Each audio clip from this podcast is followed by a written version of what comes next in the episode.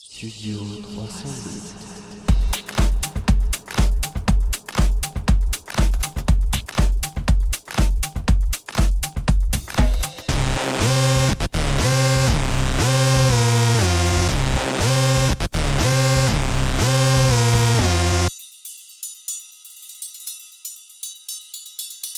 Bonjour Maëline. Bonjour Julien. Alors je suis ravie de, de t'accueillir pour que tu viennes nous parler d'une discipline très connue mais très complexe qui est le Rubik's Cube.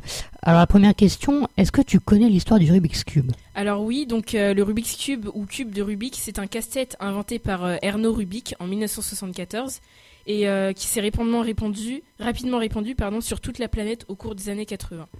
D'accord. Alors généralement on envoie des gens avec des carrés mais je pense qu'il existe aussi de très très nombreuses formes. Oui, c'est ça. Donc, euh, donc par exemple, vous avez euh, le basique, donc le 3x3. Vous avez le minimum, c'est euh, le 2x2 ou appelé aussi Pocket Cube. Il y a aussi le 4x4, le Rupi- Rubik's Revenge et le 5x5 Professor's Cube. Et en plus des cubes, donc en forme de cube, vous avez aussi des casse-têtes en forme de py- pyramide, comme le Pyraminx, ou en forme d'hexagone, comme le Megaminx.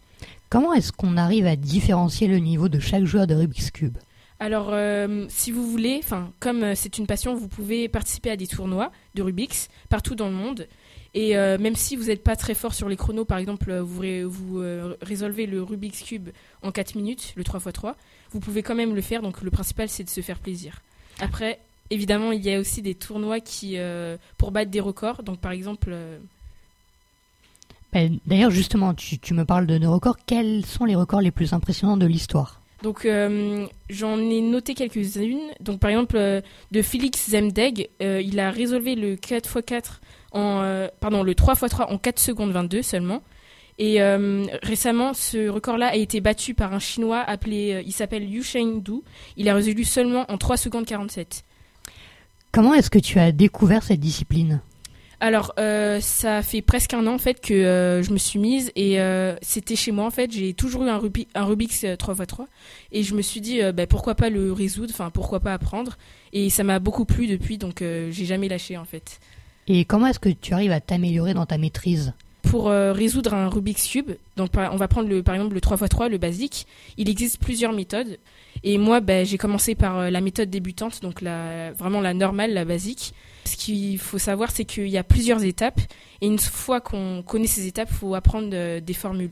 Et ces formules-là, c'est apprendre par cœur, si on veut vraiment s'améliorer, en fait, dans le chrono. D'accord. Et en parlant de chrono, quel est ton meilleur chrono? Alors, euh, le 3x3, le Rubik's, euh, mon meilleur temps, c'est 34 secondes. Après, le 2x2, euh, je- l'ai résolu en 15 secondes. Le 4x4, euh, ça fait pas longtemps que je me suis, je m'y suis donc je résous pour l'instant en 4 minutes. Et le Pyraminx, je le, donc en forme de pyramide, je le résous en 15 secondes aussi, 15-20 secondes. D'accord. Et alors pour la dernière question, c'est vraiment une question que je me pose. Il n'y a pas quand même un petit secret vraiment Alors, euh, au y- moins Euh, en fait, on peut pas parler de secret, mais euh, si vous voulez vraiment arriver dans les scores en dessous de 30 secondes pour euh, le 3x3, il, y a, il existe une autre méthode, mais elle est beaucoup plus compliquée à apprendre. Donc voilà, c'est pas vraiment un secret, mais il faut plus aussi de la persévérance pour y arriver. Mais d'ailleurs, il me semble que tu vas venir nous parler dans la web radio du studio 302 tous les mardis justement des méthodes pour résoudre le Rubik's Cube, c'est ça? Oui, c'est bien ça. Donc euh, tous les mardis, je commencerai, euh, euh, enfin, je vous dirai une formule étape par étape. Au Et- fur et à mesure, on, on apprendra. Eh ben on a hâte de te retrouver du coup mardi prochain. Merci. Merci Maëline.